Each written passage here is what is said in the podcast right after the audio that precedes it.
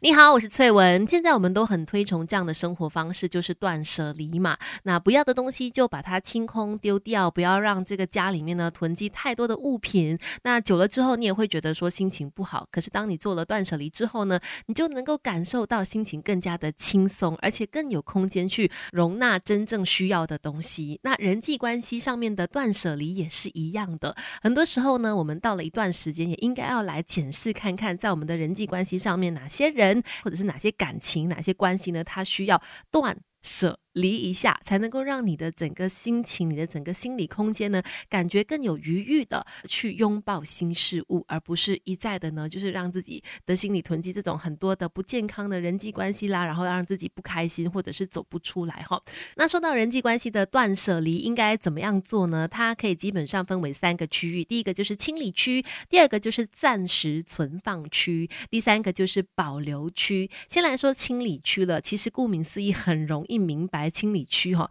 就是呢，嗯，当你对于一份关系感觉到失望，或者是总是想到他的时候呢，心里是充满很多负面的感觉，甚至你会觉得面对这段关系呢，你根本就是能量耗损的。这个时候呢，你就可以准备跟这个关系或者跟这个人呢告别了。那些不会为你的生活带来任何积极方面的人，甚至在相处之后感觉到更糟的关系，就放在这里这个清理区，选择离开，把它清掉。Melody，Melody，亲密关关系。继续在 Melody 亲密关系，今天我们就提到这样子的这个人际关系上面的断舍离哈。很多时候呢，尤其是在你感觉到说，哎，心情很糟糕，很多的人人际关系你可能觉得错综复杂，不知道怎么样处理的时候呢，安静下来，让自己的内心呢有这个断舍离的区域，好好的去分类。刚才提到了这个清理区，其实就是非常直截了当的那些让你感觉到自己跟他相处之后，人变得更糟，或者这个关系变得更加的有。有压力呃是有毒的情况之下的时候呢，那这段关系这个人呢，你可能可以把它放在清理区了，就是先拜拜喽，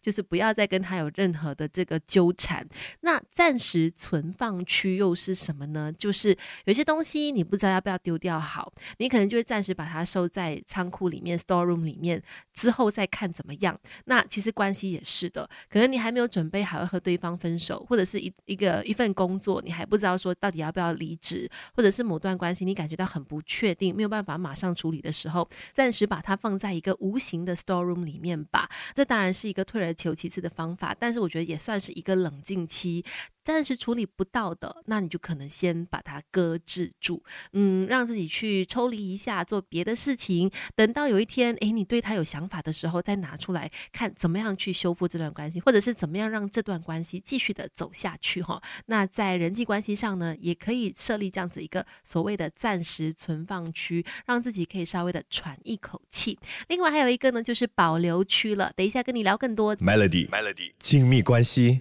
你好，我是翠文，继续。有 Melody 亲密关系，今天我们说人际关系上面的断舍离，最后一个要说的区域呢，就是保留区了。其实讲到这个区域的时候，我觉得我的嘴角都上扬的，因为保留区能够让我们保留在心上的人际关系，这个人事物呢，肯定都是值得珍惜的。那保留区的分类就很简单了，你只要确定说这个关系能够让你的生活变得更加丰富多彩，更加的快乐，相处在一起的时候感受会更好的，那这些人，这些人。事物就值得好好的维持，好好的保留下来，好好的珍惜了。所以其实简单的这样来划分一下，你也会呃，可能马上会有个头绪。如果现在的你正在处于人际关系上面的一些呃混乱啦，然后有一些根本不知道如何处理，一直影响你的心情，让你心情郁闷啦，影响到工作啦，影响到跟其他人的相处的话，那。冷静下来，给自己划分这个人际关系上面的断舍离，设保留区，设暂时存放区，设清理区。